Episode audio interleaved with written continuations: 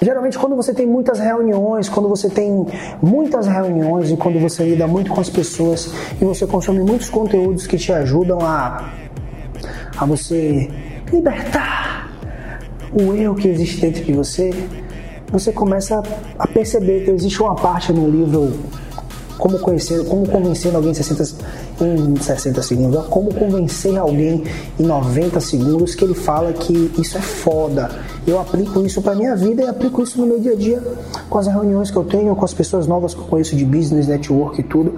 Quando eu quero passar uma imagem pro cara mais mais como é que eu posso dizer, mais centrada, não, olha, estou dizendo que a gente vai deixar de ser a gente. Não, mas muitas vezes você quer tá, que as pessoas te olhem de uma forma mais séria e outras horas você quer que as pessoas te olhem de uma forma mais descontraída, descolada. Isso é um gatilho fodido que a gente usa no nosso business, né? Como convencer alguém em 90 segundos, ele fala uma parte do livro assim: eu fui para uma reunião, BBB, e quando eu, decidi me vestir de uma forma que eu queria passar para aquela pessoa que eu era um cara descontraído. O que, que eu fiz? Vesti uma roupa assim, assim, uma camisa assim, assim, essa de cor.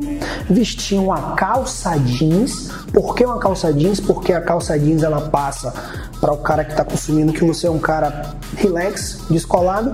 E vesti e coloquei um sapato vermelho do cara, o cara bota sapato vermelho. Mas o que? Foi a forma dele dizer que ele está sendo descontraído. Hoje, mostra meu pé aqui, Johnson. Eu tô com um sapato, tipo assim, altamente descontraído.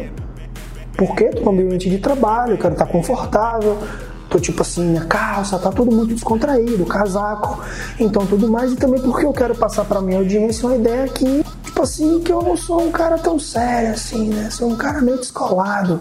E eu tô tentando ser o mais, mais 100% eu possível, porque eu acho que a verdade ela tende a ser muito pender muito, mas se amanhã eu for para uma reunião com um cliente, obviamente eu não estou com esse sapato aqui branco.